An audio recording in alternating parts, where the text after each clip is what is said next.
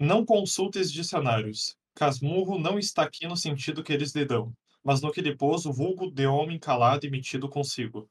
Dom veio por ironia, para atribuir-me fumos de fidalgo, tudo por estar cochilando. Também não achei melhor título para minha narração. Se não tiver outro daqui até o fim do livro, vai esse mesmo. O meu poeta do trem ficará sabendo que não lhe guardo rancor, e com pequeno esforço, sendo título seu, poderá cuidar que a obra é sua. Há livros que apenas terão isso dos seus autores, alguns nem tanto.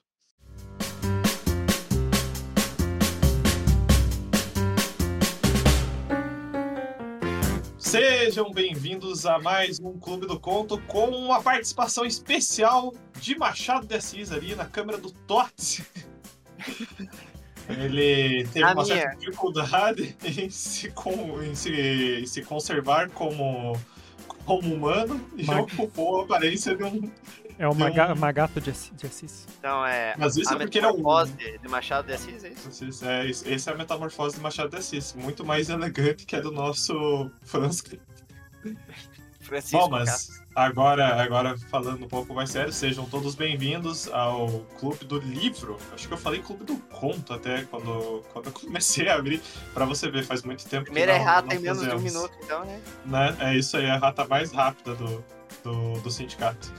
Eu sou o Otávio, o apresentador de hoje, que estou acompanhado de meus dois amigos fidalgos, Robson Olá.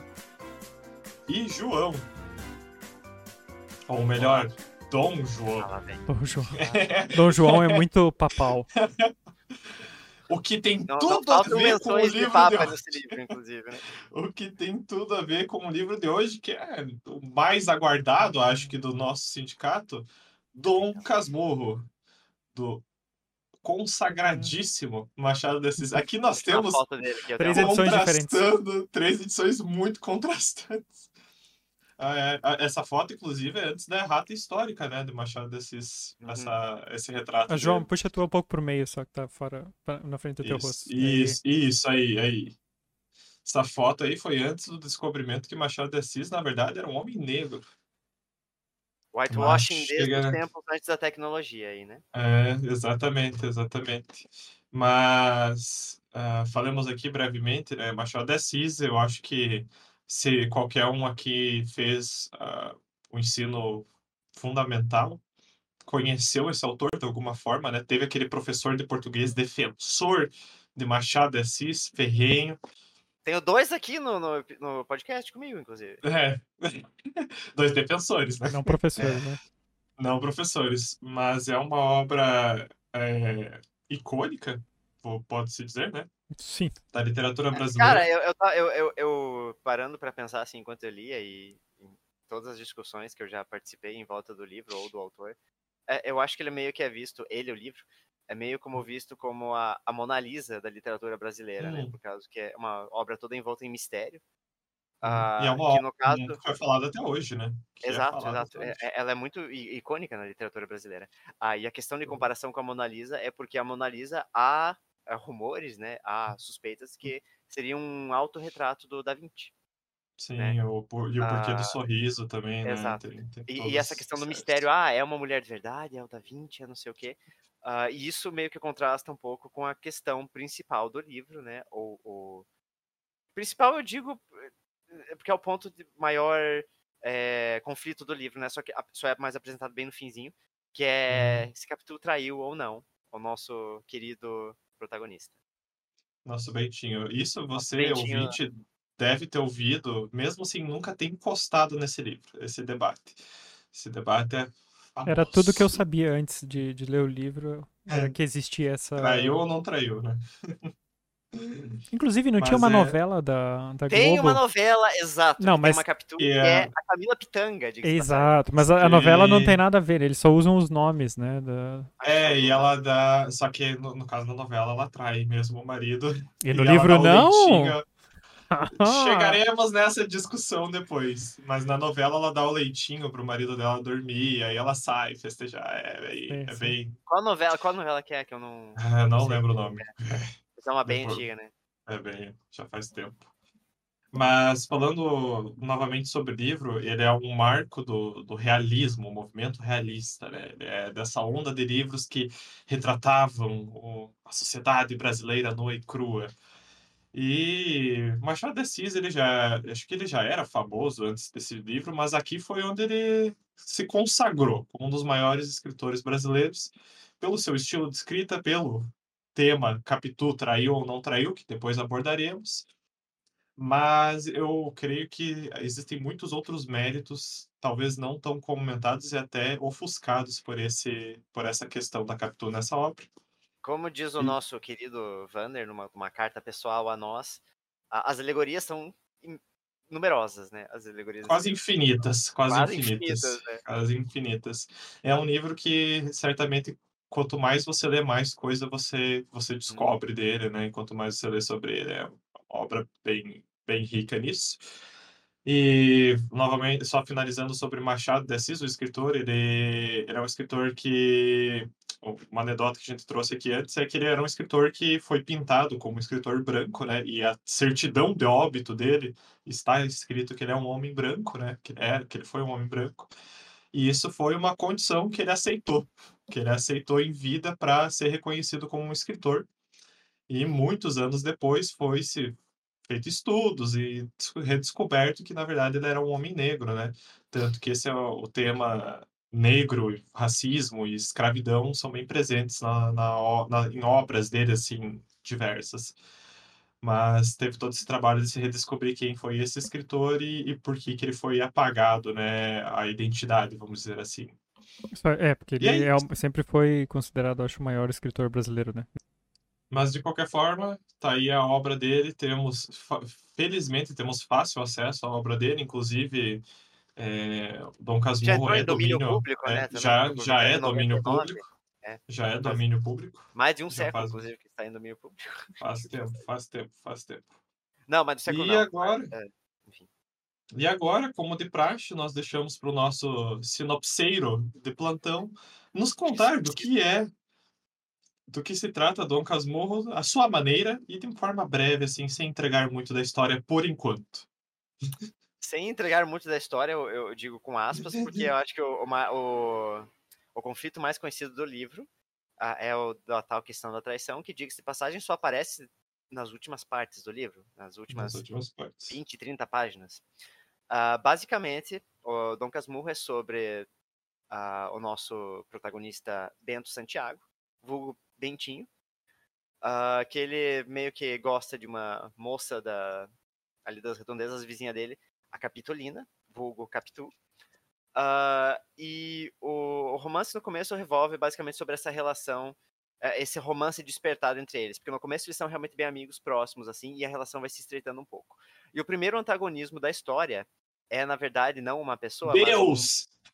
é Deus! É, ah, na verdade, o primeiro antagonismo da história seria uma promessa, que é a promessa da mãe dele, que prometeu que se ele vingasse, se ele sobrevivesse, porque o primeiro Esqueci. filho dela não não não viveu, não acho que nem chegou a nascer.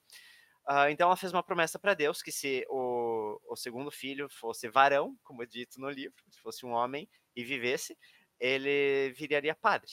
Então ela prometeu colocar ele no seminário quando chegasse a hora. Ah, e o Bentinho sabia disso, todo mundo sabia disso. E isso meio que comprometia né, o, o possível romance com a Capitu, que estava florescendo.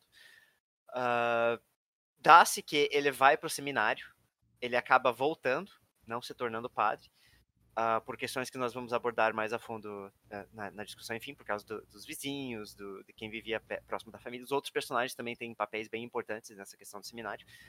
Ah, e ele acaba se casando com a Capitu, tem filho, só que no, no decorrer do seminário, que ele vai e passa alguns anos no seminário, ele conhece o segundo antagonista da história, ou antagonista imaginado, possivelmente, que é o nosso querido Ezequiel, vulgo Escobar, que é o sobrenome dele, ah, que se aca- acaba se tornando muito amigo do, do Bentinho, um confidente, basicamente, no, durante o seminário.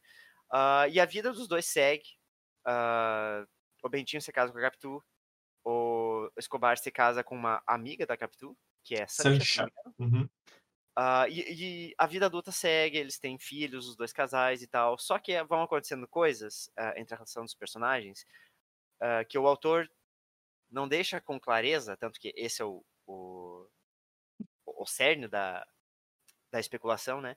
ah, que pode ser ou da cabeça do Bentinho ou pode ser indícios de coisas reais, que são situações. Eu acho que independente da resposta, tá na cabeça do Bentinho, né? Porque Exato, se foi chifre ou não Se foi. é verdade ou não, está na cabeça do Bentinho, porque se eu não me engano, o primeiro indício disso é de uma relação dele, de uma relação, lê-se numa, numa troca, né?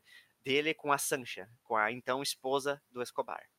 Que é a primeira relação que. Mas que é- chegaremos nisso a fundo depois. chega- é, ba- basicamente, esse é o, o- a premissa da história. Uhum. O bom é que, assim, é- essa eu acho que é a única maneira da gente fazer com que a parte do seminário passe tão rápido, né? Só com essa descrição do João mesmo. Sim, porque a maior parte do livro é toda essa convulsão adolescente, assim, que é. O drama do seminário é muito presente no livro. É, é muito, muito presente. Mais do que deveria! Que deveria. sim, mas É, deveria, Porque ah, eu tinha a impressão, com, com comentários prévios do Otávio, antes do nosso episódio, ah, que meio que o livro era dividido ah, igualitariamente na metade. Metade Na seria minha memória, sim. e metade seria da vida adulta, mas não é assim. Ah, basicamente, as últimas 40, 50 páginas, talvez um pouquinho menos de 50, são da vida adulta do Bentinho. Se bem que em alguns pontos ele faz volta no tempo, né? Da- Faz um Uhum. breve. ah, Uma breve Comentário. passado. É, uhum. Mas eu acho que esse, esse ritmo do, do livro, que no começo, ah, no começo e no meio ele é lento, e no fim ele dá uma, uma Ele acelerada. abaixa a decola. velocidade, né, Ele, cara? ele É, decola, né? Deslancha. Tem uma newsletter da Aline Valley, que é uma escritora brasileira que fala sobre isso, que eu vou, vou colocar o link aqui, que se chama Confissão de Culpa, e ela comenta como é muito no interesse do, do, do narrador não confiável, porque ele coloca essas aceleradas justamente nos momentos de maior dor do personagem, e ela diz que é sobre ele não saber lidar com a dor. Então, quando morre o, o, o Escobar, spoiler alert lá na frente, quando morre o Escobar, ele, ele coloca ali, tipo, em dois, três parágrafos o capítulo. Tipo, ah, morreu meu amigo, sabe? E ele fica E arrasado. nunca mais menciona isso. Então, e e- nunca e- mais menciona isso no resto da história. Exato. Então, tô- tem, e tem mais um outro acontecimento depois que ele também é algo assim de, de, de luta e tristeza pro personagem, que também é, tipo, a- acho que é da mãe dele. Que é, A mãe Tem dele. mãe também- dele, tem o tio, tem o agregado, tem. que Na verdade, Dom Casmurro é a história sobre um homem em que todos que ele amava morreram ao redor dele. Sobrevivente. E todos, acho que todos os personagens principais da história morrem ao redor dele. É, Eu não lembro. Desde a Ah, não, é, mãe, até, até a o- prima morre, é verdade. O José morre. Dias, a prima, o, o Escobar. Aqui já falando mais do final, a própria Capitu, o próprio O filho. filho. dele, que é a Filho. última morte que ele narra. É por isso que ele co- E é começa o livro dizendo que ele é casmurro, né? Chamou ele de casmurro, né? Ele é, ele é uma pessoa Hum. Em- em- emburrada, né? Todo mundo, o cara, Emburrada. o texto aqui, É o trecho que foi lido no começo é, é referente a um, um conhecido dele, né? Que vê ele no trem, né? E, e dá esse apelido, essa alcunha pra ele. Na verdade, é muito engraçado essa anedota, né? Eu acho, eu acho essa abertura de, de romance muito genial, né? Porque o primeiro capítulo é do título, né? Eu acho que é do nome ou do título o nome do capítulo. E é, e é um capítulo dedicado a explicar por que, que o livro se chama Dom Casmurro. Sim, sim. É, já, já começa ali essa metalinguagem do, do narrador conversar com o leitor. Tá invertido É, é do aqui, mas título, é, do título. E é muito engraçado que ele fala, ah, é um, um rapaz estava lendo sonetos, uns poemas, uns versos para ele no trem e ele dormiu, ele cochilou. E o rapaz percebeu, e daí nisso que ele acordou, ele só respondeu, ah, são muito bonitos seus versos, e o rapaz ficou meio puto, né? Uhum. Aí no outro dia deu pra chamar ele de Dom Casmurro, né? Mas ele ainda faz uma ressalva dizendo que ele cochilou porque ele tava cansado, não era nem porque os versos eram chatos ou alguma coisa assim. Então foi, Sim. foi uma anedota genial, de fato, pro começo. É, e aí pegou, né? Aquela, aquela ideia, né? Pegou, o apelido pegou. Daí ele cita vários exemplos de ah, Dom Casmurro, vais à ópera, Dom Casmurro, vais almoçar conosco esse final de semana. E ficou. Mas isso também pode ser só uma forma dele tentar te dissuadir de que ele não é realmente casmurro, né? Quando talvez ele seja, Uhum. de fato, né? E eu, Exato. eu gosto muito desse trecho da passagem que ele fala: vai de título se nada melhor surgir até o fim desse livro. Uhum. Então, é, é- cara, essa brincadeira é muito genial. Essa brincadeira, tipo assim, ah, ele ainda estava construindo a história quando Sim. ele escreveu. Há, há algumas passagens no texto todo que tem essa referência que é como se fosse pro editor. Como se ele estivesse escrevendo. Mas na né? verdade Como- é, mas na verdade é de fato o próprio personagem falando com o leitor, né? Então, Sim, é eu adoro genial. essa característica do, do, do realismo, é, eu, eu adoro. É tipo, A gente viu contos, né? A gente teve o um episódio recente com, com o Nuno, que teve o conto dele, ele usa isso, né? Ele tem um personagem uhum. que conversa direto com o narrador, assim, também. Uh, mas voltando ao, ao começo da, da história, logo ele começa quando, quando eles são crianças, né? É a interação dele com a, com a Capitolina. Que é, que é o nome, nome. Que é o nome, é nome correto da Capitu, que é o nome que a gente não está acostumado. Por que será que ninguém usa esse nome? Uh, mas é, eu gosto muito dessa parte inicial porque é uma parte muito bonita da história e, e é muito. A, a, escrita dele é muito poética, muito bonita, né? Acho que é a parte mais bonita, assim, tipo. É, é muito cheia da, é, da inocência da infância e das primeiras decepções, né? Como ele, ele vem a ter com o seminário. É, ele quer, ele quer realmente que você veja como ele era apaixonado, né? Tem um, uma frase que ele diz os olhos continuaram a dizer coisas infinitas. As palavras de boca é que nem tentavam sair, tornavam ao coração caladas como vinham. E aqui eu talvez caiba uma errata a, ao João na sinopse, mas uma erratinha. Acho que o primeiro antagonista dessa história, na verdade, é José Dias. O, é, o, é, é, o, é uma... o médico da, ah, da assim, família, ele aspas, é antagonista. Aspas porque a, a promessa a promessa precede o, o José Dias, né? Só então... que ele, ele é o. Ele é a pessoa que fica sempre lembrando a mãe do é, Bentinho. Mas, na verdade, isso ele, que lembrando, cumprir essa promessa. Isso, né? isso é na impressão do Bentinho. Porque depois isso. eles mostram um ferrenho aliado, né? Hum. Na verdade, eu acho muito engraçado essa relação, uh, falando brevemente do José Dias e do Bentinho, porque a primeira, primeira impressão que você tem é que o José Dias está realmente querendo que a criança saia de casa, né? Uh, seja pelo interesse que for. Esse José Dias, ele meio que. Eu não lembro agora o certo, me, me ajudem a, a, recontar a história dele. Ele foi meio que, a, meio que adotado pela família? Ele um... É, ele era, um, ele era meio que um pseudo-médico, né? E, é. ele acabou sendo. Ele acabou estando numa situação que ele não tinha moradia, se eu não me engano, e ele uhum. foi acolhido pela família. Acolhido, exato. Ele, era, Mas ele, ele tinha, eles no passado. Ele vinha da Europa, né? Ele veio da Europa, se eu não me engano, e aí ele tinha sonhos de voltar para a Europa. Tanto que o momento em que José Dias muda a narrativa com a mãe do, do Bentinho é quando o Bentinho meio que faz a promessa tipo, ah, se eu virar dono da casa, a gente vai para a Europa junto. e aí ele começa a tentar convencer a mãe do contrário, né? Uh, mas o, tem um comentário do Vander sobre essa questão da promessa muito interessante, que era a de que uh, até certo ponto só a mãe sabia da promessa, ela não contou ao marido que ela prometeu o filho a, ao, Nem deu ao tempo, né? seminário, porque o marido morreu logo depois. E aí ela ficou com essa promessa entalada porque a esperança é que ela fosse ter mais filhos depois e um deles fosse virar padre. Mas não, agora era o único filho que ela teve, né? Bentinho justamente teria de virar padre. Essas, essas jogadas assim do início são muito muito divertidas. E tem um outro outro trecho que eu, que eu gostei muito desse início apaixonado ainda que ele, que ele diz. Uh, isso aqui é quando ele, quando ele tá tentando descrever o quão apaixonado ele estava pela captura. Um coqueiro, vendo-me inquieto e adivinhando a causa, murmurou de cima de si que não era feio que os meninos de 15 anos andassem nos cantos com as meninas de 14. Ao contrário, os adolescentes daquela idade não tinham outro ofício, nem os cantos outra utilidade. Era um coqueiro velho, e eu queria nos coqueiros velhos, mas mais ainda que nos velhos livros. Pássaros, borboletas, uma cigarra que ensaiava o estio, toda a gente vira do ar, era toda a gente viva do ar era da mesma opinião. Uhum. Eu não lembrava. Inclusive, ele volta, ele traz o coqueiro de volta, né? Depois. Ele traz muitas coisas de volta depois, o que eu acho. Mas ele legal, traz também. coisas muito ridículas de volta. Tem uma hora que ele tá brigando com a Capitu e ele fala: Ah, não, é, é que esse coqueiro ele tava cantando alguma musiquinha, algum. Não, não é, é tipo, cantarolando, né?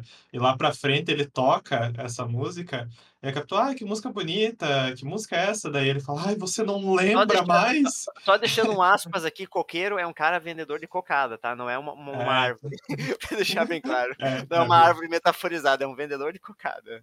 Mas é, eu gosto muito dessa parte que ele, ele lembra, e ele tipo, ai, você não lembra do coqueiro de 40 anos atrás, da nossa infância, você não ama mais. É umas coisas assim... Ridículo. Aqui, deixa eu. Aqui. é, nessas passagens da infância dele, uma que eu anotei uh, na minha primeira leitura desse livro, porque essa foi a minha segunda leitura do Dom Casmurro, é, eu anotei essa frase. Aos 15 anos, há até certa graça em ameaçar muito e não executar nada que é quando ele está dizendo a respeito dele, ah, ele vai chegar para o José Dias e vai falar que se, se o José Dias não, não parar de, de dizer que ele tem que ir para o seminário, ele vai expulsar ele de casa e tal. E ele isso ele faz uma, isso é uma, uma, parte bem legal do livro que ele está conversando com a Capitu, ah, o que a gente pode fazer e tal para eu não ir no seminário. Uh, e não lembro se acha que, mas eu acho que a ideia surge dela. Ah, você ameaça o José Dias, você fala que um dia você vai ser dona dessa casa e se ele não ajudar você, ele uhum. tá expulso daí quando chegar essa hora. Que não fez nada disso. Yeah. Ele chegou pro José Dias e veja bem, meu compadre, vamos pra Europa juntos. Mas o. É, é, essa passagem da infância dele, você vê que o narrador adulto é muito consciente do quão ingênuo ele era, né? Ele deixa isso claro muitas vezes, né? Sim, é. Ele, ele parece que isso é muito legal que o, no, no que o Vander escreveu também. Nesse, o Vander mandou pra gente uma, uma redação, uma, um texto enorme que bem interessante sobre, sobre o livro.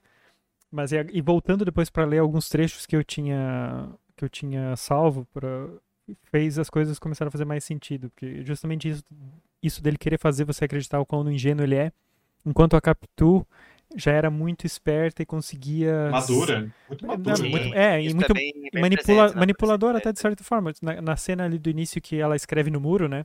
Até nesse, nesse livro que eu tenho, até tá escrito aqui na capa, né? Esse Bento e Capitolina, né? Que ela escreve no muro e depois o pai dela uh, vê e ela meio que disfarça, né? Apaga. Uhum. E, e tem um trecho que ele diz aqui no livro: Capitu era Capitu, isto é, uma criatura muito particular, mais mulher do que eu era homem. Se ainda o não disse, aí fica. Se disse, fica também.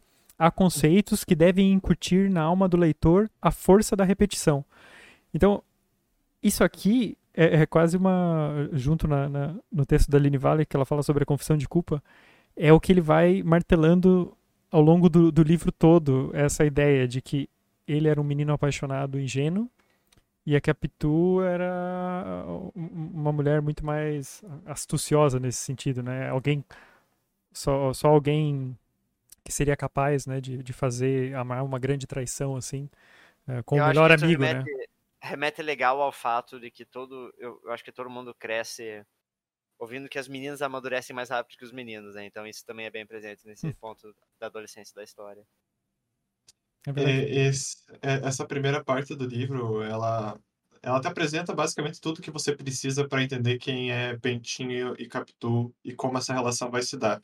É, desde as partes singelas, né, como o Tots já citou algumas, tem a, a, famosa cena, acho que é a cena mais famosa, porque todo professor de português vai trazer essa cena para a turma ler na sala de aula. O meu trouxe, tenho certeza. Que é a do cabelo? Uns outros, que é a do cabelo. Ah, é, é, uma cena muito bonita. Olhos, Mas é olhos de cigano, oblíquo. Desenrola todo o negócio, né, cara? E sim, sim, eu ia falar isso. Ela é... Isso, os olhos de cigano oblíquo é algo que a minha professora de literatura no terceiro martelou e martelou e martelou. Todo Acho que mais falava era olhos de cigano oblíquo. Né? Essa, então... essa cena, se eu não me engano, é quando ele já, ele já sabe que vai, né, pro, pro, pro seminário. Sim. E, e ele e ele, e ele tá ali, tipo, apaixonado, né, pela, pela Capitu. E ele vai falar com ela, né? Ele vai na casa dela e ela tá no quarto. E a mãe diz para ele entrar. E ela tá escovando o cabelo, ou prestes a escovar o cabelo. E ele vai escovar o cabelo dela, né? E ele uhum. vai, ele tá, tipo, atrás dela, né, escovando o cabelo. E ele vai escovando o cabelo dela e ela vai virando a cabeça, inclinando a cabeça para trás, não é? Uhum. E, a, uhum. e daí chega num ponto e eles se beijam, assim, né? Com ela inclinada para trás. Que é o primeiro. É. Mas é uma... Eu lembro que ele chega a fazer tranças nela, inclusive. Ele faz tranças e ela, ela, ela faz uma piada que ele não sabe. Na verdade, quando a mãe aparece, ela desfaz as tranças dizendo que ele não sabia fazer tranças, né? Mas a mãe elogiou o trabalho do Bentinho, de passagem. Pô, um menino de 15 anos saber fazer trança, parabéns, né? Parabéns, parabéns, parabéns, Bentinho. Mas aqui tem esse, esse aflorar da paixão, né, deles, mas também tem a primeira, aqui vamos traduzir, bandeira vermelha em um momento da história, que, a, se eu não me engano, é quando ele já está no seminário, Aí ele vem nos finais de semana visitar a família, e aí ele vai visitar a Capitu, e ele vê a Capitu tendo a ousadia de dar tchau para um cavaleiro que está de passagem. Né?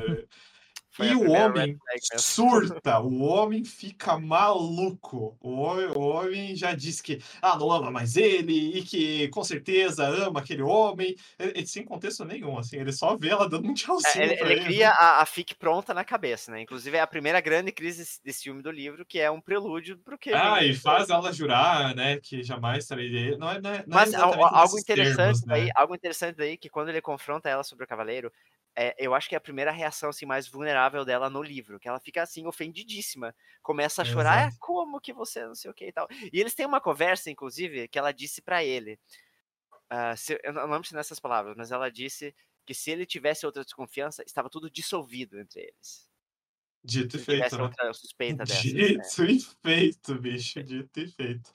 Mas é muito. Tarda, mas não falha, né? É, tarda, mas é muito. é, esse é o primeiro, tipo, com, como ele descreve, ele descreve que eram ciúmes de um, de um adolescente, né? Mas ali você já vê que esse pentinho ciumento tava ali o tempo inteiro. Ele, Sim, sim. em é algum importante momento aquilo ia dar merda. Mas a vida segue. Vida que segue. Uhum. Tem algum trecho do seminário que vocês gostariam de, de destacar, meus, meus caras? Não, o, sem- o seminário pra mim é a única parte do livro que, que poderia ser mais curta, eu acho, porque Nossa, mas eu já parece acho que ela já é tão curta, cara. pra Assim, mim não. está no seminário. Pra mim ela se arrasta. um- um- Ela é um pouco. longa. foi, a foi a única parte pra mim do livro que custou um pouco a, a ler assim, que eu achei que poderia ser ah, abreviada. Eu gosto de como ela termina aqui, que tem essa, tem essa citação, que é, deixa eu só abrir aqui. É, quando ele sai do seminário, é, só contextualizando, ele, ou, ele faz essa amizade, como o João já disse, com o Escobar, e o Escobar dá a ideia para ele que assim, ah, se a tua mãe adotar uma criança e essa criança cumprir a promessa no teu lugar, tá cumprida a promessa? Eu tinha até esquecido dessa, desse detalhe. E aí... é assim e que aí, resolve é, tirar ele do seminário, finalmente. É, é, e daí ele sai do seminário e aqui ele fala: tinha então um pouco mais de 17. Aqui devia ser um meio do livro, mas a experiência fez-me ir atrás da pena e chego quase ao fim do papel, com o melhor da narração por dizer. Agora não há mais que levá-la a grandes pernadas. Capítulo sobre capítulo, pouca emenda, pouca reflexão, tudo em resumo. Já esta página vale por meses, outras valerão por anos, e assim chegaremos ao fim. E é aí ele começa a dar uns grandes esse- saltos de tempo no livro. Sim, mas é mu- muito genial isso daqui. É muito, é, é muito genial ele justificar que não tinha-se mais papel para escrever, então agora tinha que encurtar a história. É uma forma de mascarar tudo que vem depois também, eu acho, depois que você reflete, tipo, tudo que acontece. Porque eu, eu digo que é daqui em diante que a história deixa de ser um romance romântico e começa a virar uma tragédia, né? Que é... Na, na verdade, depois dele ter o primeiro filho, né? que começa a virar uma tragédia. Aqui ainda vai um pouquinho mais da alegria. Inclusive, teve o infeliz. é, essa parte do filho é interessante porque a ideia era o quê? Que o filho ah, teria como padrinho o Escobar. Só que o tio metido dele, o tio Cosme, já chegou falando: ah, toma aqui, tipo, um presente do teu padrinho, meio que falando pro, pro é, deu a benção antes, É. né? Deu, deu Exato. benção antes. Então já, já, daí o Bentinho ficou meio sem jeito de, de dizer pro tio, não, ó, ó, tio, vai ser o meu amigo ali de seminário e tal. É que então, o tio pra- Cosme ia morrer, né? Ele queria ser, É, ele queria ser é, mas ele, mas ele, per- é, ele perdurou por muitos anos a fim depois. Ah, mas enfim, o Bentinho não, não fez essa desfeita pro, pro tio dele. É, e no fim das contas ele acabou por ah, meio que homenagear o Escobar, dando ao filho o nome dele, né, o primeiro nome, que é Ezequiel. Tanto que Ezequiel. a partir daí, no livro, Ezequiel se refere ao filho e Escobar. usa Erro número um. Pois é, E aí temos o primeiro erro. Ah, é, eu não sei se o Tots caiu agora, porque o Tots congelou coçando a barba. Tosse congelou, inclusive, muito. Voltei. Ah, é? o Brute da literatura. Tosse Tosse tava posando pra câmera ali. né? Mas foi engraçado, você congelou a foi, barba, depois tipo... É, ah, vida adulta pré-tragédia. Uh. Algo que vocês gostariam de destacar, senhores? Eu tenho certeza que deve ter muita coisinha oculta, bem importante ali, mas nada assim que se que, que, que, res- Uhum. que tenha ressalto pra mim assim de, de comentar. Hum, Mas as alegorias, como a gente já disse, são infinitas, né? Então com certeza tem muitos pontos pequenos, mas importantes e significativos ali. E tu, Tots, tem alguma coisa dessa parte que tu gostaria de destacar? Ah, não, acho que não. É, eu queria destacar, é, eu acho que a gente já falou nessa parte do filho, né? Eu acho interessantíssimo, ah, porque nessa parte, e, e isso é uma condução narrativa assim que eu não tenho memória de ter visto em outro livro que eu li, pelo menos. Cara, é, é- ela te pega ali na frente, porque quando ele começa a descrever o filho dele, você vê um amor genuíno que ele sente pela criança. E ele descreve que ele via se né, era uma- um pedaço de si, e, e, é, e como isso se deturpa depois, como ele, como ele consegue fazer com que todo esse amor vire ódio, é uma virada muito impressionante. Porque Eu até acho então que. você. Deixa eu fazer uma ressalva aqui, Aham. já que você falou do, do amor genuíno pelo filho.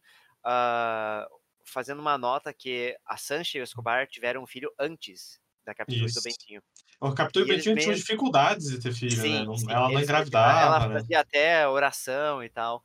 Ah, então eles meio que sentiam assim, uma uma inveja do casal, só que Uhum. finalmente tiveram um filho, daí teve todo esse rolo com, com o tio Cosmo, com o padrinho e tal, mas eles finalmente tiveram um filho. Eu acho que deve ter sido É. Inclusive, no máximo um ano, um ano e pouquinho depois do Escobar ter É. um filho, porque eles brincavam que ah, os dois iriam eventualmente se casarem. Os dois. É, isso é o, é o erro número dois. mas esse também é uma. Também o serve Bentinho devia ter aprendido sobre promessas dos filhos, né, cara? Com os filhos, no caso. Também serve pra alimentar o argumento do Bentinho, porque dá a entender que talvez ele não fosse fértil, né?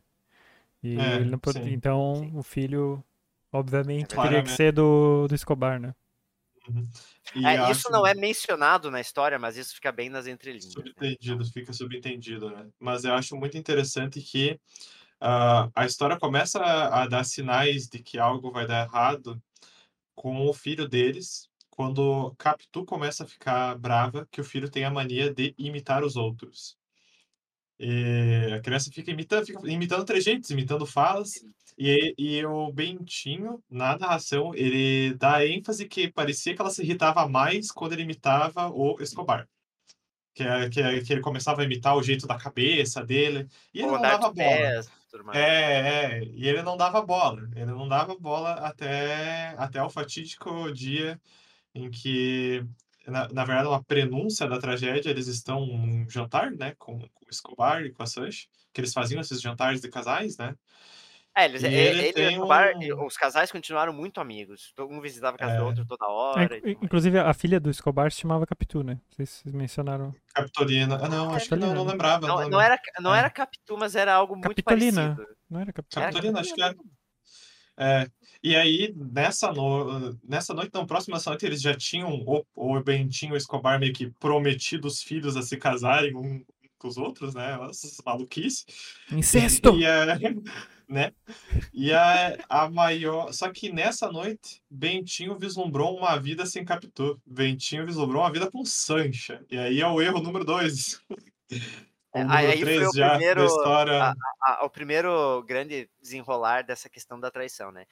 Ele, é, esse caso meio que plantou a semente, né, na cabeça dele, porque depois fez ele pensar, hum, e será que não aconteceu mesmo entre Capitu e, e Escobar? Sim, Então esse é, problema é, dele com a- a Sancha fez ele pensar na Capitu e no Escobar depois. Sim, a, a Aline Vale que argumenta que isso, eh, a pessoa só vê nos outros os defeitos dela mesma, né? Então, é, tipo, É. a partir do momento que ele se vê na posição de querer eh, trair, de ter essa vontade, ele começa a projetar isso na, na Capitu, né? E isso é uma, uma situação muito bem descrita, porque é, é um, é um aperto de mão que ele, que ele dá com a Sancha quando eles conversam sobre ano que vem os, os casais viajarem para a Europa, né, no, no ano seguinte. O E ele dá um Escobar deu- aperto de mão, é, e, e, e ele descreve que nesse aperto de mão, esse aperto de mão durou um segundo a mais, teve um toque mais profundo, e aí ele sentiu alguma coisa. E ele não sabia dizer se a Sancha tinha sentido mesmo, mas que naquela noite ele foi dormir com Capitu pensando em Sancha, né? Foi, foi a traição, a traição imaginária dele, né? Claro. Mas foi o momento de. Só que é um momento que ele nem tem muito tempo para refletir, pois no dia seguinte se dá a tragédia de que Escobar morre afogado, né? Ele, afogado. É. ele foi nadar. e é curioso, porque capítulos anteriormente tinha sido mencionado como ele era um bom Tem um nadador. sombreamento, tem um sombreamento, né? Tem um Foreshadow som- aí, né, Tem um foreshadow. E, e é muito. Acho que até no capítulo anterior que eles comentam, tipo, nossa, o mar está muito agitado, vais nadar mesmo assim, Escobar? É, vou, não, não, não tem mar que me. Ele até fala, não, quanto mais brabo o mar, melhor para nadar. Ele fala não, já nadei em, mar, em mares piores, isso aí não é nada. E no dia seguinte ele morre. Uh, outra coisa que, que a Aline Valek menciona sobre esse trecho é que o livro é muito católico, né? Tem todo esse tema do, do seminário, da promessa, né? Isso é minha grande crítica ao livro. E, e, a, e no, no catolicismo, só pensar na, na, na, traição já é culpa, é né? traição, Ainda né? mais uhum. e, o, e desejar a mulher do outro também, né? E, e ela argumenta que isso, essa é uma culpa que, que corrói ele, né? E também é uma, tal, talvez que ele usa para justificar, né? Essa, essa culpa, é inventar essa traição, né? Uhum. É a teoria mais uh, óbvia, né? Quando você pega um para pensar, tipo, uau, logo depois que ele pensou em trair a mulher, ele, ele começa a jurar que a mulher dele traiu ele. Uhum.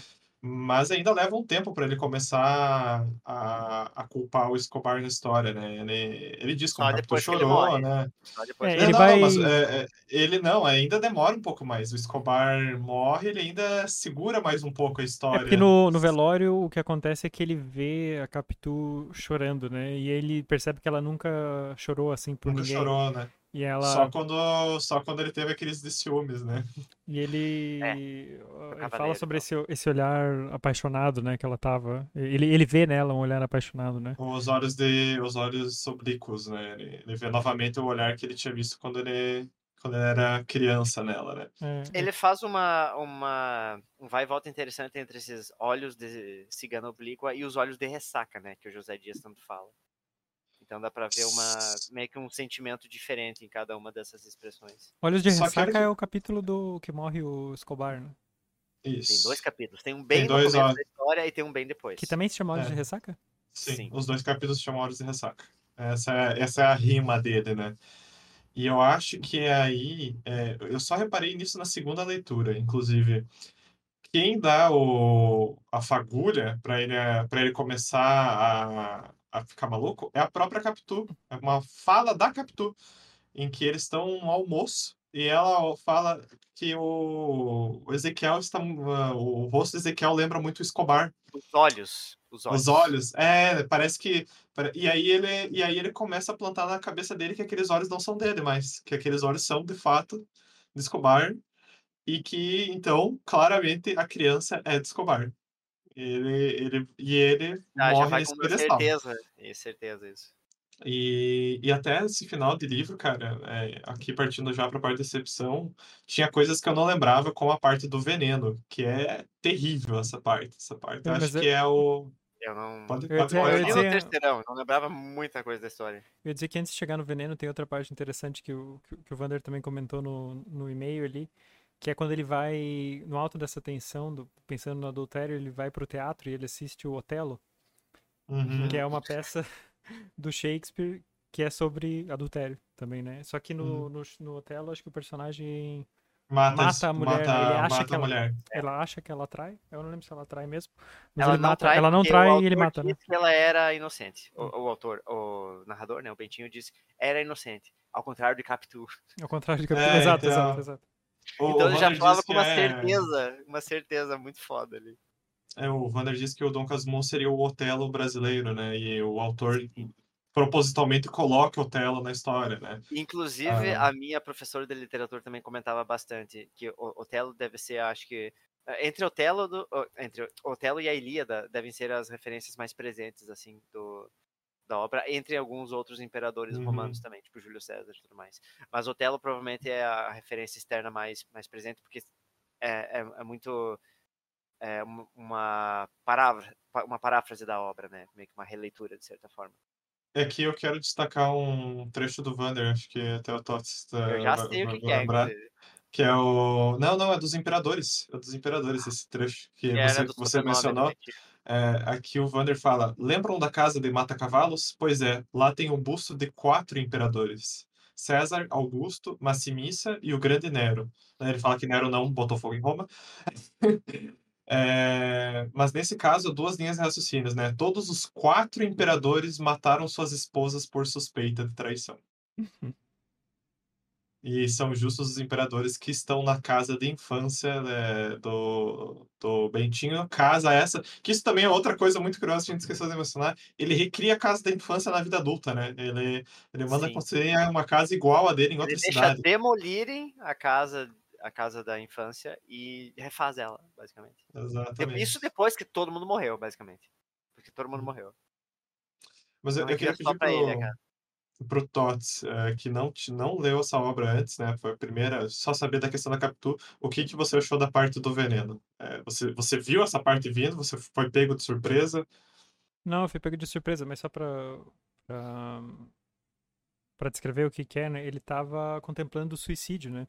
Ele tava pensando. Isso é, isso é um pouco depois, acho, né? Da parte do, Não, do depois do Otelo. Otelo. Ele Depois do sai Otelo. da peça, Ele vem pra decidido a se casa. Mas, é, mas é, acho que é de manhã no dia seguinte, porque eu acho que ele tá pre- prestes aí pra. pra tem a igreja, né? Porque a Capitu acho que vai com, Com com o Ezequiel pra igreja. A- Mas ele tá sozinho ele- na, na sala dele, né? E ele, e ele tá com o café ali. E ele coloca veneno no café, no café. disposto a tomar, mas, mas ele acaba não tendo coragem, né? Pra, pra se matar. E nisso entra o filho dele, né? Dizendo que, que vai pra igreja, acho, se não me engano. Pedindo bênção, pedindo bênção. Pedindo- se é, coisa é. assim, né? E aí ele. E ele tá ali no, no meio daquela loucura dele, e daí ele começa a oferecer o tá café. Piadaço. É, Piadaço. Tá com a cabeça mil, né? E ele começa a oferecer o café pro, pro filho, né? Tanto que o nome desse capítulo é O Segundo Impulso. Segundo impulso. Que o primeiro foi ele cara, parar e pra essa- tomar o café, que acabou não acontecendo, e o segundo foi oferecer pro filho. Perguntou: Você já tomou café, meu filho?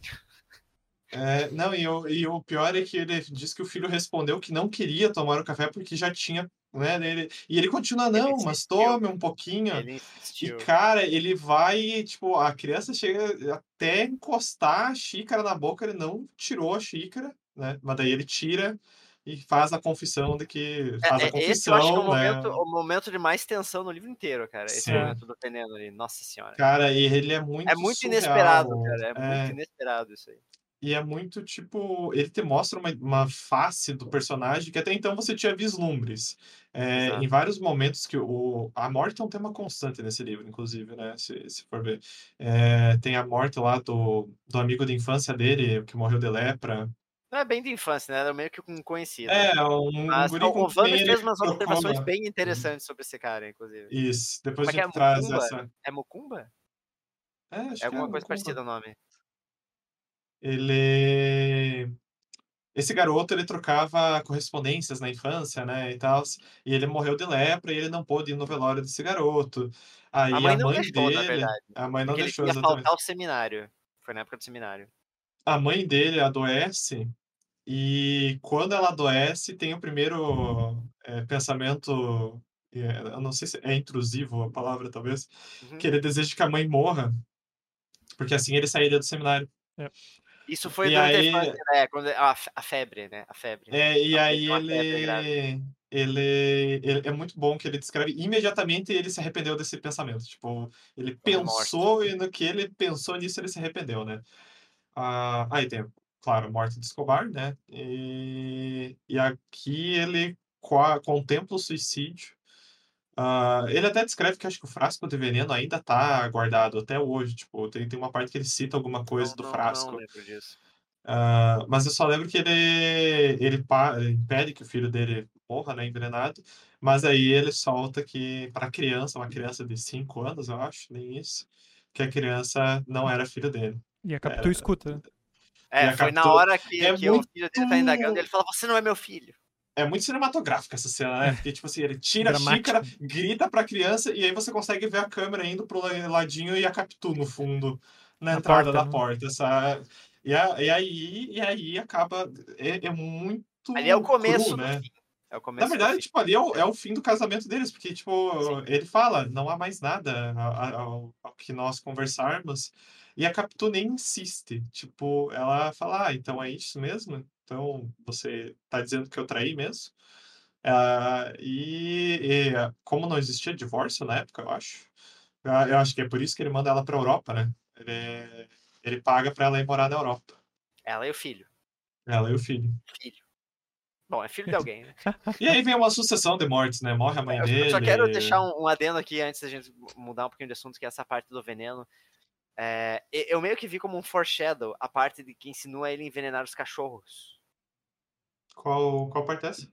Ah, que parte- os cachorros não paravam de latir. Que os Isso, cachorros tem uma não paravam que de latir. uns cachorros na rua fazendo alarde, e daí ele meio que se cansa e vai lá e vai e quer envenenar eles. E curiosamente são três. Três cachorros. Depois eu parei pra pensar, faz alusão a ele, ao filho e a Capitu. Os três que ele pensou em matar. Se matar e depois matar a mãe e o filho. Ah, e ele acaba Ele pensa em matar a Capitu uma hora, né? Ele, Sim. ele pensa em esganar ela, né? Ele tem uns pensamentos muito agressivos contra ela depois. Ela e o filho. É, e é muito triste, né, cara? Porque depois disso, eu acho que tem três capítulos no livro, nem isso, e é, é, é esse, o final desse livro é extremamente triste, cara. Eu acho É, não, extremamente bem deprimente. Muito deprimente. de- deprimente, tipo, porque ele vive sozinho numa casa, a- o amor da vida dele morreu e ele não tava nem aí pra isso, tipo, ele não foi no velório, ela morreu na Europa. Ela morreu na Europa, na Suíça, inclusive. É, e ele nem, nem aí pra isso. E aí tem a, a derradeira passagem final, que é com o filho dele, né? E aqui eu pergunto pro Tots mais uma vez se ele viu vindo esse final do filho. Também não, né? O, fi- o filho morre de lepra também, né? Na... O filho Febre morre de lé... Febre É, tifoide. tifoide no né? Egito. No Egito. E essa parte, ela é brutal, porque ele tem ali uma última interação com o filho, mas é uma interação bem apática. Ele... E é- Ele- tem essa o narrador cena... diz que ele tá basicamente fazendo força pra se portar como pai naquela cena. É, mas é muito interessante que ele descreve que quando ele chega na sala e vê que o filho dele tá lá, e o filho tá de costas, ele fala que viu o Escobar, né? Que era, era o Escobar escarrado ali, né? A cena toda ele descrevendo que é o Escobar voltado Hum. do, do túmulo. Do Uhum. túmulo, né? E aí ele conversa com o filho, o filho pede dinheiro para poder viajar com os amigos. E ele tem uma das, descrições mais cruéis do texto inteiro, é que se ele pudesse, ele pagava pro filho morrer naquele momento, Sim. né? Mas ele não, não diz essas podendo, palavras, mas, mas é. é, mas não podendo pagar para ele morrer, ele pagou pro filho Eu acho de longe. eu acho, eu, quase certeza que ele fala, pagaria o triplo para não vê-lo de novo, alguma coisa assim. Exato, é, isso aí. E acaba que ele não vê o filho dele de novo, porque o filho dele morre no, no Egito. Os amigos enterram e mandam um postal. E o fim desse livro é um, é um homem completamente apático, sozinho, sem ninguém. E com, com essa tentativa, casmurro. né? Um Casmurro. um casmurro. O casmurro, no fim do dia, faz jus ao final dessa história, cara. É, Coitadinho. é, eu, eu acho legal que foi uma é, uma profecia autorrealizada, né? O, o que o conhecido dele fala do começo, que ele acabou se tornando um casmurro, ou se tornando um casmurro pior do que ele era, né?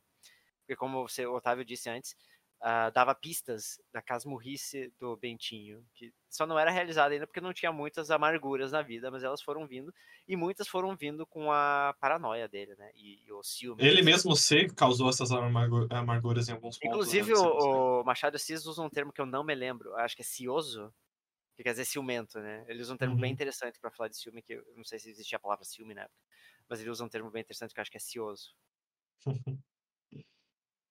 Mas aí, Muito quais foram as expressões de vocês ao fim dessa obra, ao ler ela ao final? Quer começar, Tots?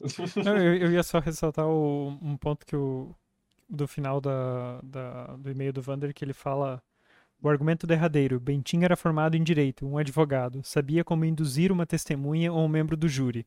Então, desocupado leitor, você acabou de se tornar a mais perfeita testemunha de acusação. Acabou de transformar o culpado em inocente e a indecente em culpada. E eu gostei muito dessa. A Aline Valek cita a mesma coisa, né? Não, ela, na verdade ela fala um pouco ele- diferente. O que ela fala é que. É, mas ela cita que ele é formado em direito, né? Sim, sim, sim. Mas o argumento dela é que não é uma peça de acusação, mas sim uma confissão, né? Ela diz que, o, Uhum. que, o- que a existência do livro é a prova de confissão dele, né? Da- Eu gosto que ela fala que ele, como formado em direito, saberia que se ele levasse para um, um júri, né, esses argumentos, ele ia ser visto como um homem birrento, um homem ciumento qualquer, que ele sabe que aquilo não são provas concretas. Tudo que ele tem é o que ele pensa, e aquilo não é concreto, né? Então, é, o texto dela, claro, vai mais pro lado dele ser um católico fervoroso e querer espiar essa culpa. Mas e aí. Tots, o que, que você achou? O que, que você sentiu ao fim desse livro? Ah, assim, eu, eu gos- gostei muito, assim, do, do livro e achei muito interessante essa... Me senti muito manipulado o tempo todo. Assim, nessa... Só que vem aos poucos, eu acho, esse sentimento de, de manipulação, né? E quase dá uma raiva de quão, do quanto ele vai te levando, assim, e te fazendo... ah, tentando te fazer acreditar no que ele tá falando, assim, né? Ah, Uhum. enqu- e se você não, não para e, e- e começa a analisar friamente, você sai com a certeza de que ele foi traído, assim, né? Muito. Uhum. Pra, eu acho que o, o Vander usa às vezes a, a expressão ali leitor desatento, né? É, Uhum, eu acho que pro leitor desatento, é eu acho que é muito sai com essa certeza de que ele foi realmente traído, assim. E eu achei isso bem, bem genial a forma como ele consegue costurar essa história cheia de, de evidências ali do contrário, mas ainda assim te dando a tentando te convencendo, né? Da, dessa Eu traição. imagino na época, né? Na época deve ter acontecido muito isso, as pessoas terminarem de ler o livro e irem comentar umas com as outras e ter esse debate, tipo, não, mas é claro que ela traiu, ele, ele disse, A- Agora, agora eu Meio- indago, em que nível será que aconteciam esses debates na época? cara. Olha, provavelmente, é, assim, não existia série, não existia filme, é, era livro que se debatia. Eu acho que Era se a novela debatia. da época, né, Eu, cara? eu acho que se debatia muito mais profundamente. A questão é que não tinha tanta tanto debate público, né? Não tinha um livro no É. um vídeo no YouTube, não tinha. Mas Exato. agora tem muita discussão hoje em dia que acontece no Twitter. Não, não tem como se aprofundar muito em tweets, né? Mas na altura, eu imagino que as pessoas, sei lá, em, em bares ou clubes de leitura, essas coisas ficavam. Uhum. Porque ele fo- foi um livro famoso na sua época, no, no seu lançamento. Ele não foi um. Ele um foi lançado em sucesso 99, póstumo. interessantemente ele se passa em 70 e pouquinhos. a- As, as 1899, mais isso. prominentes dele. 1899 ele foi publicado. é. É. É, e, tipo, ele foi um sucesso da sua época, ele foi um, um expoente do realismo, né, e tal. Ah, então, eu, eu acho isso muito fascinante também do Machado de Assis, né? Ele conseguiu o sucesso ainda vivo. Se isso foi suficiente para ele Foi viver bem, é outra história. Não, é- não foi um autor só póstumo, né? Mas eu acho que hoje, sim, ele é um dos pilares da literatura brasileira ah, por conta de livros como esse. Mas e você, João? Pode, pode falar. Pois. Não, po- pode falar o João primeiro, depois eu só quero ainda referir mais uma coisa que o Vander falou, mas pode falar, João. Qual que é a pergunta? O que você, o que você sentiu ao fim dessa releitura, tantos anos depois? É, Eu não lembrava de vários detalhes do livro, como eu disse. Ah, e ressalvando algo que, que, eu, fui- que, eu, eu fui pintado, que tal como o Capitu foi pintado de traidora, eu fui pintado como um odiador ferrenho do livro e inimigo de Machado de Assis até. Eu vou cortar não essa sou. parte do episódio agora. Eu vou cortar. ó, Cortou, Então, então vai ficar sem os meus pareceres, então. É, tanto que eu já trouxe um conto dele pro, pro Clube do Conto, tá? Que é a Igreja do Diabo, que fique muito bem. bem Isso foi a sua lembrado. confissão de culpa. Não, é- eu acho que é um puta livro, é muito bem escrito. Ah, eu tenho sentimentos negativos em relação. Primeiro, que o fim da história é terrível, né? É- ele é muito deprimente. Ah, eu não gosto, em especial, da quantidade de simbologia e elementos cristãos no livro, a, a religiosidade. Eu sei que a parte importante da história, né? Afinal, como eu disse, o, o seminarismo é o primeiro antagonismo presente na história. Ah, Mas essa parte da religiosidade eu, eu, eu não gosto apesar de ela ser extremamente importante para a história, todo no contexto. Ah, e sim, eu acho que é uma puta história. É uma história que deixa o leitor puto, né? Se você para pra fazer essa análise e um pouquinho do, do, do que o Vander falou, o leitor desatento. Então você pensa, ah, vou ler só um romance, oh, um dos maiores romances da literatura brasileira. Não, você está sendo ali uma, uma. Você está sendo. é, como é que se diz? Coagido né, a, ser- a ser uma testemunha de acusação contra a Capitu, basicamente. Porque você toma acaba muito tomando o lado do Bentinho, porque é em primeira pessoa, né? A narração é em primeira pessoa. E o Bentinho se faz é, de vítima em muitos momentos. É, são pouquíssimos, se é que tem algum momento que ele.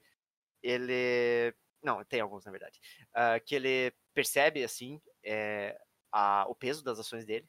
Ah, e eu acho que o primeiro grande momento desses é quando ele, ele percebe o remorso que ele sente quando ele pensa que ele estaria livre da promessa se a mãe morresse de febre.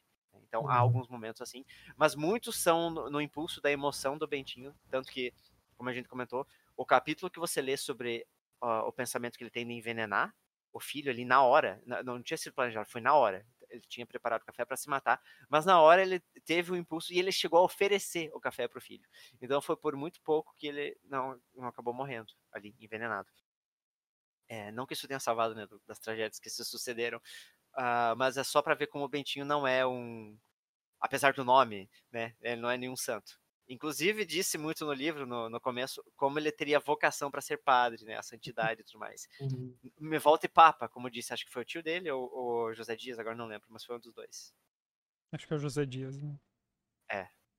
Inclusive, eu acho que o José Dias, dos adultos, assim, uh, curiosamente, é o que mais tem interações com ele, interações significativas. Uhum.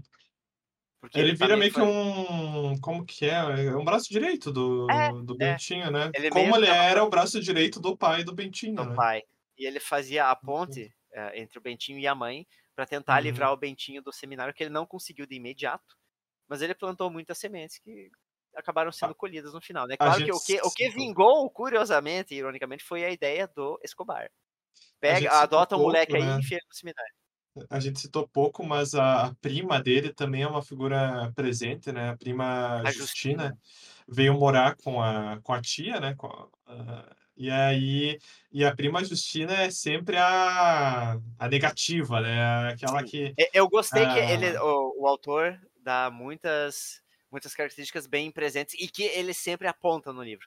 Então, o José uhum. Dias é o cara dos superlativos, inclusive a cena da morte dele é muito legal porque fala disso, né? O, último superlativo. O último superlativo do, dele é incrível. Do, do, do, capítulo. E a tia Justina era aquela que sempre criticava os outros, sempre, é, era uma crica, sempre tinha algum É, e depois ele descreve que é porque, o, porque ela foi viúva cedo, acho que é, alguma coisa assim. E, não lembro, não lembro se, se ela chegou a ser viúva, mas ela não casou, nunca mais casou na vida. E aí ela viveu o resto da vida com a tia. Então é a, a tia que diz. É, e a, o que ela tinha para fazer da vida era cuidar da vida dos outros. E atorme, e dizer, atormentar a vida do, eu, eu, do digo, Bentinho. Eu digo tia aspas, né? Porque ela era prima, né? Mas era, era mais velha, era uma mulher mais velha. É, passava é. a impressão para mim de ser mais velha, assim. Inclusive, quem convence a mãe dele de que ele não deveria ir no funeral do, do amigo lá é a, é a prima é Justina. A prima. Né? Porque, ai, não, vai perder um dia de seminário. Porra. Ela até fala, ah, amigo da onde que nunca vi junto. Exato, exato. Só no veneno, né? Só no veneno. Os venenos. Os, os venenos. venenos, olha só. Bom, eu. Você, eu não, eu não li na adolescência esse livro, né, como, como o João. Eu só vi menções dele no ensino fundamental. Passou muito batido. que era, era aquilo, era aquelas aulas chatas de, ah, vamos estudar aqui um autor consagrado. Ah, Machado de Assis, e daí você lia metade do texto e não entendia o que estava escrito ali, basicamente. Uh, e não, mas eu sabia que era um dos clássicos. Eu li faz alguns anos, acho que já faz uns quatro anos, foi a primeira vez que eu li ele em e-book também. E eu fiquei muito impressionado com quão bem escrito era a história. Nunca tinha lido nada do Machado de Assis sabia lá da, da discussão, né, da, da Capitu, traiu ou não traiu. Eu acho que essa é a maior tristeza, né? É, eu acho que é impossível hoje em dia você ler esse livro sem saber dessa discussão. Mas eu não, eu não acho que estraga de forma alguma. É, é, eu não acho que estraga, mas eu, eu acho que, e aqui não, nenhum de nós consegue opinar contra isso, porque todos já sabiam, mas ela já prepara a tua visão para o que você vai ler, sabe? Você já vai ler com um certo olhar de desconfiança para o Bentinho. Você já vai, como o Tots falou, né? Ele se sentia constantemente puxado pelo Bentinho a, a, a ser convencido, né? Pelo argumento do narrador. Mas o quão isso seria presente se a gente não soubesse o que estava por vir na história. Eu, acho que esse livro é, é, um dos poucos livros que eu li mais de uma vez. Porque agora eu li pela segunda vez pro sindicato, é, eu li pela né? segunda vez também. Mas ele é um livro curto. É, eu não considero ele um, romance longo. Eu não sei quantas páginas físico ele tem. De Depende. O, da, meu o da... aqui ele tem 184. Esse meu aqui. O da Antofágica Ele tem, tem mais páginas, depois tem curiosidades do, do, do autor. É, tal, mas é, o livro tem 184. O da Antofágica tem quase 500, mas ele é tipo muito... Uh, Tipo, a, a fonte, diagramação é espaçada, A diagramação assim. é boa e tem uh, ilustrações, muitas ilustrações em cada uhum. capítulo. É uma edição lindíssima. São muito bonitas. São muito é bonitas. muito gostosa de ler, é. muito confortável de ler. É.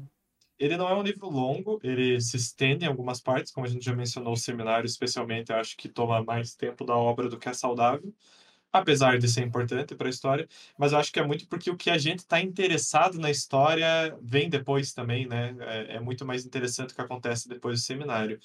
Mas eu acho que ele se beneficia muito demais de uma leitura, muito mesmo. Eu, eu fui com um olhar diferente para essa segunda leitura e foi legal ver por que, que eu fiz anotações que eu fiz na minha primeira hum. leitura.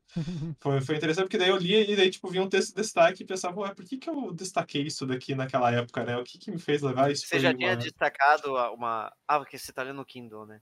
É, não, já, então, no Kindle eu já tinha destacado ah. coisas no Kindle quando eu li pela, pela primeira vez. E agora foi legal ver, tipo, essa ali dos 15 anos. Tipo, eu sei porque eu era mais novo, então com certeza faria sentido, porque eu tava sentindo na época.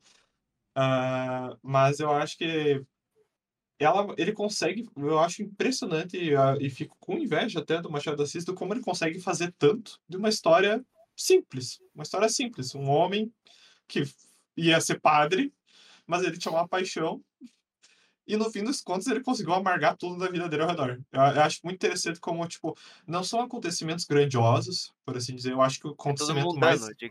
É, né? tudo mudando, essa característica do realismo, né? Mas eu acho que os dois acontecimentos mais grandiosos da obra é a morte do Escobar e a, a tentativa de assassinar o filho dele, né? De, de envenenar o filho dele, né? O impulso. E é o impulso. E ele trata. Ele trata de um jeito tão. Sei lá, foda, cara. Não tenho. Não tenho vou, vou simplificar ele aqui. trata de um jeito frio.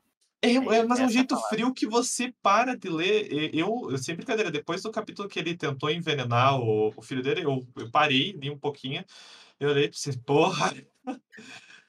Porra, esse certamente foi um capítulo escrito pensado que você fosse sair mal dele, sabe? Você fosse hum. se sentir mal com aquela situação. E acho muito é. louvável isso. Fazer um adendo, enquanto a gente está falando do método de, de, escrita do Machado de Assis, uh, uh, que tava, a gente estava falando que o livro não é longo e tal, ele também é muito fácil de ler, porque ele está hum. dividido em vários capítulos bem curtinhos. Acho que o capítulo Duas, mais longo três páginas, três né? páginas né? e olha lá. O resto tem capítulo que não dá nem meia página. Tem capítulo que é um parágrafo, por exemplo. Então, eu adoro é, o, o capítulo é para Sancha, é, que ele ah. fala, Sancha, se você está lendo esse livro, pare agora. Pare. Esse, eu acho que esse eu, é o mais curto, cara. Eu acho que é o mais eu curto. Não, eu não me responsabilizo se você continuar lendo pelo que vai vir depois, que é quando ele começa a dizer que o Escobar supostamente né, teve um caso com a captura. Mas eu acho, eu acho engraçado como ele brinca, o que ele brinca com essa ideia do que, que é um capítulo, né, cara? Inclusive, tem uma hora que eu acho muito bom, ele brinca a estrutura, né? Ele, ah. ele tem uma hora que ele fala, ele menciona um fato que, mais de que vai hora, falar. Mais de uma hora acontece. Sim, sim, mas ele fala, tipo, ah, vou falar sobre isso. Tem algo que aconteceu antes, mas vou falar disso depois. Então ele continua aquele capítulo e o próximo capítulo se chama Anterior ao anterior. Anterior. Aham, uhum, sim. E é a última vez que ele está fazendo isso, ele fala, tem uma hora, é a última vez que faço dessas, agora a história vai seguir adiante. Cara, é. é mas é essa ideia de, tipo, o que, que é um capítulo do livro? É, e muitas vezes ele ele deixa explícito que um capítulo está conduzindo o outro. E é só para isso que aquele capítulo tá ali, sabe? E ele deixa explícito, né? É um, e tem é coisa muito... interessante que ele faz também na narração, é, que ele diz, ah, isso aqui é importante demais para ficar nesse capítulo, vou deixar a um próximo, vou, vou é, dedicar um capítulo exclusivo para isso depois. Então ele faz essa, essas jogadas Exato. também. Sim. Então é, é de uma genialidade sem tamanho mesmo, assim, os professores de ensino fundamental estavam certos. Mas acho que também é fácil de ler porque não só pelos capítulos, mas acho que a escrita do, do Machado é muito gostosa, assim, muito, ela é, eu acho ela leve, assim, de certo ponto, porque é, ela é engraçada, é um, esse livro não é tão engraçado quanto o, o Memórias Póstumas, né? Mas ainda assim tem pequenos detalhezinhos que ele coloca, tipo esse do, logo no começo. Assim, eu ri no primeiro capítulo, achei muito engraçado essa interação do Dom Casmurro, assim e tal. Mas acho que ele, ele escreve de uma forma muito gostosa de ler, assim, que facilita eu acho que o maior erro desse livro é, é o que a gente faz como, como povo, como cultura, que é apresentar ele numa idade tão cedo. É, é, é essa questão que a gente está brincando aqui o tempo inteiro do ensino fundamental é, é muito delicado porque é um livro que trata de temas muito adultos. Apesar de você acompanhar da adolescência até a vida adulta, é um adulto descrevendo essa experiência. Então, eu não sei você, mas eu me identifico muito mais com, com o jeito que o Dom Casmurro vê as coisas na, na história hoje, né? Porque ele já viveu, já, ele já deixou remoer essas coisas. E é um livro sobre adultério, no fim do dia, que é, é algo um livro que... que requer muita maturidade também, né? Não, não só maturidade, a, experiência a, de vida. Os sentimentos o... do Pentinho, quero dizer. É, é quando adulto mais... já, né? De... É muito mais comum a, a pessoa lidar com o adultério na idade em que o Bentinho lidou, né? Mais, mais adulto, mais da adolescente. Né? É, eu, eu, já. Essa discussão sobre o que, quais livros deve se ver na escola, eu também já conversei com meus amigos aqui de Portugal sobre isso. Que, imagina, eles também, similarmente como nós, né, têm essas obras clássicas e a, algumas obras clássicas de Portugal ainda são muito anteriores às nossas do Brasil, né? Então são mais difíceis ainda de serem, serem uh, entendidas, né? Compreendidas. Né? É, e uh, nunca são essas obras clássicas nunca são para um público infanto-juvenil, né? Então, Exato. É, eu acho que há aí uma talvez fosse interessante ouvir até a opinião do Vander, que é, que é professor, né, sobre isso. Qual é a, o, o argumento para as crianças saberem interpretarem livros que não são para o seu público-alvo, né? É, eu acho que é interessante que elas tenham um contato e que elas tenham o conhecimento, porque, porque eu acho mais interessante isso do que tem aquele argumento de ah, deveriam ensinar Harry Potter para as crianças na escola. Não precisa, porque o Harry Potter já, já chega. O Harry Potter uhum. já chega sozinho, já chega nas crianças, né? Agora, é. É, eu, tipo, ok, na época que, que tentaram colocar Machado de Assis na escola, eu também não. Tava, tava mais interessado em, outro, em outras coisas e tal, e mas ficou ali, né? Eh, eh, eh, na minha. Mas você não quer ler um livro de suposta traição? Como assim? é, então eu acho que, que é interessante. Que é importante que, que, que, nessa idade tenha esse algum contato, mas eu não sei se a abordagem da, que, que se tem é a correta, sabe? É a correta, né? Eu acho que é. a, a, importância que você dá, tipo, no vestibular e tal, é meio que força uma. Uh, tentar uhum. forçar um interesse do, do, do público infanto juvenil não, não existe, não, não fecha. Não tem como. Uhum. Exigir. É, mas Justamente vestibular é uma coisa o público besta, não né? tem, o público é. não tem essa maturidade para compreender a profundidade da obra. Então, olha as referências, cara. Tem uma outra referência que, a, a, apesar de ter nota do, do editor e tal, é, tem muitas referências que você não, não pega em sua, em sua é, Juventude? Não, jamais. Não, não. É... Você não pega por inteiro, mesmo que está ali explicado pelo autor, porque ele faz uma por cima, ah, esse, esse, nome é referência a tal coisa e tal. Mas você teve ali uma pincelada sobre a obra. Então imagine como adolescente ler isso. Você não Tanto que o, o que você tem que saber pro vestibular é o que é interpretado ou o que é tido como uma interpretação correta é. da, da obra, normalmente, né? É, eu lembro que acho que algumas questões de vestibular que, que caíam e que a minha professora de literatura frisava também, Uh, eram as comparações da própria obra com o Otelo, né? Ah, nesse trecho, o, o, com, com esse trecho do livro e com essa comparação com o Otelo, o autor quis dizer que X, verdadeiro ou falso. Então você só tem que saber, que saber identificar essas coisas com as obras mais uh, representadas ali, né? Que mais fazem Nem verdadeiro nem falso, irrelevante. Se ele não está ali para ser perguntado, não tem como saber, não tem como ser certo ou errado. Exato, é, seria, mas, a não ser que você vá perguntar de acordo com tal e tal é, pessoa, não, é, a interpretação é Perdoe qual. o meu fraseamento, então. eu não sei, eu não, não lembro como é que estavam as, as questões no vestibular, mas enfim. Mas é isso aí mesmo. Uh, eu queria destacar um outro, um último pedaço sobre do trecho do Wander que eu achei interessante, porque ele menciona, até ele, ele rebate uma coisa que foi falado no episódio do sindicato, uh, que ele diz que em um certo episódio uh, não lembro nós, quem, né? Nós comentávamos que faltava traquejo social ou racial na obra do Machado. Eu acho que não foi uhum. bem isso que a gente falou. Acho que a gente falou que existe essa crítica ao Machado. Né? Não, não é que nós estávamos uhum. fazendo essa crítica, mas existe, existia na época, eu acho, dele e existe, existia depois. Uh, essa reclamação das pessoas dizendo que ele não, não falava tanto quanto deveria ou que ele não se colocava como, como negro na sociedade. Porque é, ele, ele vivia. Né? Ele vivia uma, uma vida muito mais branca, né? Dentro da sociedade, ah, dentro do círculo branco, né? E ele não ficava se afirmando. Eu acho que também é muito. projetam muito as, uh, as expectativas que se tem agora. É, é uhum. tipo, ah, sei lá, como se ele não fosse desconstruído suficientemente, né? Como, como, uh, como se espera hoje de um autor negro, né? É, mas, mas, enfim, o, o, que o Vander fala aqui é depois é mais sobre a parte do, do social. Que ele fala que ele faz uma alegoria fantástica ao Império, que é algo que nunca teria me passado pela cabeça e achei muito interessante. Uhum. Que é Machado de, uh, deixou na obra as marcas do segundo reinado. Dom Pedro II assumiu o lugar de Pedro I. Qual é o nome do pai de Bentinho? Pedro. Bento seria o Pedro II. Quando o pai de Bento morre? Quando ele tem cinco anos. Quando Pedro II perde o pai, né? Vai embora, no caso, com cinco anos. Quem ajuda Pedro? José Bonifácio. Quem aconselha a casa? José Dias. Eis a regência Trina. Mãe, tio Cosme e prima Justina. O golpe da maioridade se dá aos 15 anos. Para Pedro, o poder. Para Bento, um beijo. Lembrai, senhores, dos devaneios do Bentinho, invocando os pensamentos mágicos que o imperador falasse com a mãe do Casmurrinho. Tem, essa, tem esse Uhum. capítulo, né? Que ele, que ele fica pensando no parte é incrível. Ele até falou com a É. Capitu, inclusive. É, isso. as duas portas, as duas pontas atadas é justamente a mais ardilosa estratégia do narrador. Quem viveu foi o jovem Bento, mas quem manipulou foi o velho sagaz de 55 anos. 40 anos separam os dois. Achei bem, bem interessante essa, esse paralelo com, com o Império.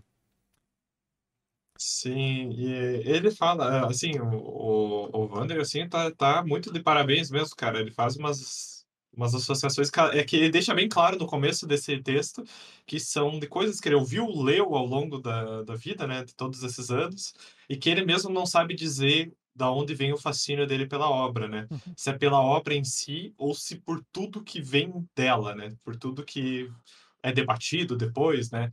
Mas essa associação aí com, com os imperadores, a, do, a dos imperadores romanos, eu também achei fantástica quando, quando ele Dos falou. bustos e tal. Dos bustos. Ah, dos bustos, porra, aquilo, aquilo é fantástico, né? Eu gosto como ele acaba aqui o, esse texto que ele fala: Por fim, o advogado te fez de testemunha. Você deve, defenderá o Bento e o Santo contra Capitu. Mas oculto no Santo estava o Lago, Santi, ou, ou Iago, né? Santiago, o Uhum. pior e mais humano vilão de Shakespeare. Assim, Bentinho te traiu ou não? A resposta da questão inicial pouco importa. Mas tem eh, Dom Casmurro, assim, trazendo para o fim de- da- do debate, Dom Casmurro já foi, já virou filme, já tem, já existem filmes de Dom Casmurro, e existe uma minissérie também, ah, que eu Eu até ia fiquei até de assistir pra- um eu ia ficar para assistir para o episódio e não consegui, que é Capitu, Eu o nome da minissérie. É uma minissérie em cinco episódios que faz uma jogada entre a, se é a história do romance Dom Casmurro, mas ela se passar nos dias atuais. né? Então é, é bem. Ah, ma- ma- mas aí que tá. O problema de Dom Casmurro é que se se passar nos dias atuais, só fazer um Uhum. teste de DNA e acabou o livro, cara. Ah, é. Então, Mas ele se aqui- beneficia, ele se bene... o, o, o, o Machado Assis estava ligado, e ele sabia muito bem o que ele estava fazendo. Mas aqui fica a trivia das, da, na página da Wiki tem as adaptações. Para cinema existem duas adaptações. A primeira se chama Capitu também, de 1968, dirigida por Paulo César Saraceni, e eu quero que vocês adivinhem quem fez o roteiro dessa, dessa adaptação. Nossa, Uma autora, época, que, uma autora que já apareceu no Clube do Conto do Sindicato dos Escritores. É, Adélia Prado? Não. ah, Lígia Fagundes Lígia Fagundes Teles. Teles. Hum. Lígia Fagundes Teles fez o roteiro dessa primeira adaptação de Dom Casmurro para o Hum. cinema, junto com Paulo Emílio Salles Gomes, que eu não sei quem é. Olha. De, de ser uma leitura fiel do livro, o, essa primeira adaptação. E aí tem uma segunda, chamada Dom, dirigido por Moacir Goes, e é isso aí. É, Tem uma, abordagem mais contemporânea. Aí tem teatro, tem música, tem a série de TV que a gente já mencionou, e tem adaptação em quadrinhos também, claro. Padrinhos. Uma obra aí amplamente acessível. Mas é isso, meus caros é- dons. então, qual, quantas estrelinhas vocês deram pro livro? Ah, é verdade, né? No É de Goodreads. 0 a 10 ou de 0 a 5? 0 a 5 Zero no a cinco. Goodreads, né? Ah, eu dou 4,5 então. 4,5. Eu dou Estrelinha de 5. meia. Eu dei- Não, eu- que ele, não, não que ele não mereça 5, sinceramente, mas. Talvez ele mereça 5. Você deu 4,5 por causa da religião, né? Uhum. Pois é, então eu, eu tava reavaliando, mesmo que a, a temática que eu não goste, o, o livro por si só, ele, ele é. é, Não Cinco há críticas quanto a. É. Tal qual Não é- não é à toa- o prédio não é à toa Cowboy. E ele, ele foi o marco, e ainda é, né? O marco da literatura. Isso é, isso é Ah, tipo você tirar a meia estrela dos maias por causa do, do incesto, porque você não gosta de incesto, mas é, é uma coisa do livro, não é uma... É, justo, justo, ok. Fica aí minhas 5 Ah. estrelas. Pode, pode ficar com as 5 estrelas O completas. primeiro livro do sindicato com 5 estrelas pelos três, Cinco acredito. estrelas, é isso aí. Zeradinho. Cinco estrelas. E qual é o próximo livro, João? Finalmente, Inclusive, algo que, algum que você, nem vocês conhecem. O Não nome sei qual do é. próximo livro é Supernormal. Super, Supernormal. Super normal. E de Do quem autor ele é? Pedro Neschling. Espero que tenha Pedro Henrique, né? Pe- Pedro Esse Henrique. mesmo. teve- Inclusive, esse moço é um ator. Que eu descobri por, por curiosidade que ele é um, um escritor da seguinte forma. Estava eu navegando pelo Twitter e, e eu acho que isso foi. Eu não lembro em que altura, mas foi meio que na época da, da pandemia, assim. Ah, e a- tava naquela. na sessão de Para Você e tal, e tinha um post dele falando de um amigo ator dele que tinha falecido, que era um a- ator que eu gostava muito, que era o Pedro Paulo Rangel. Ah, e daí eu fiquei curioso, porque eu, eu- eu gostava do, do ator e tal, e fui ler o post dele. E daí fui vendo o perfil dele e descobri que ele era eh, escritor também.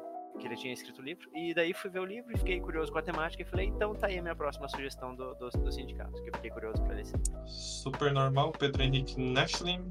É Livro de, disponível pela Companhia das Letras. é de que ano o livro? Boa pergunta aqui. Não tem. É recente, né? Tem algum, é, ele é relativamente recente. Ele tem Aqui, desculpa. anos, ba- ba- ba- ba- 2018. é, bem recente. 200 páginas. Então tá, fica aí um próximo livro para o Sindicato dos Escritores. Ah, queria agradecer a participação invisível de Vander, que muito ansiou por esse episódio. E, e, eh, espero entregarmos um episódio à altura do Das que ele esperava, expectativas, das expectativas. Não só esperou, claro. como ajudou com, com, com essa Com redação. A aqui. pressão, é, não, e, também com a pressão, cada episódio você vem e o Dom Casmurro. Cadê o Dom Casmurro? Ah, é? Tinha essa cobrança invisível? Não sabia, não. Tinha, tinha. tinha tá, tava, Ele tava deixou um aí. comentário outro dia no YouTube, acho, pedindo do Dom Casmurro. Exatamente. E a gente deixa aberto espaço para todos os nossos ouvintes, né? Deixarem aí as suas opiniões. Quem leu Dom Casmurro, se compartilha de alguma opinião, se tem alguma outra perspectiva para dar. E... e é isso. Você pode deixar sugestões também de outros clubes dos livros ou contos nos nossos e-mails, o sindicato dos escritores arroba gmail é, é, também. Uh, o sindicatosescritores.gmail.com ou nas nossas redes sociais, Sindicatos dos Escritores no Twitter e no Instagram. E nos encontramos num próximo episódio, seja ele do que for. Mas, antes de sair, a gente quase cometeu uma gafe. A gente não deixou a resposta. E é aqui Ai, que Deus, eu sabia. Eu achei que ele ia perguntar no meio da discussão isso. E agora a gente tem que dar a resposta. Eu, essa batata quente eu vou jogar pro Tots, que disse que ia dar a resposta definitiva aqui. Não, não. Quem deveria dar a resposta é você que trouxe o livro pro, pro clube. Eu, tá? Diga-se de eu, eu me isento dessa, dessa responsabilidade. E aí, Tots, Capitu traiu ou não traiu? Com certeza, na cabeça do Bentinho. É isso. Com certeza, Até mas próxima. porém. Dentro daquele triplex da cabeça do. que ficou na cabeça dele. Tchau, tchau, pessoal. tchau, tchau.